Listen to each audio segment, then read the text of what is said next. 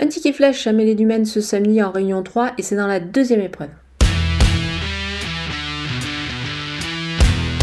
Le numéro 1, Icar 2-3, reste sur une victoire, c'était sur l'hippodrome de Graigne.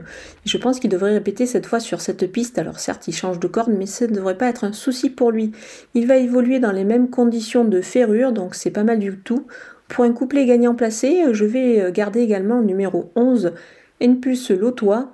Euh, qui, certes doit rassurer, mais euh, attention, courir en province euh, et quitter la région parisienne pourrait lui faire le plus grand bien, et d'autant plus qu'ici, eh ben, Eric Raffin est à son sulky, donc c'est quand même un atout avant le coup, donc on va les garder, ces deux chevaux, pour un couplet gagnant placé.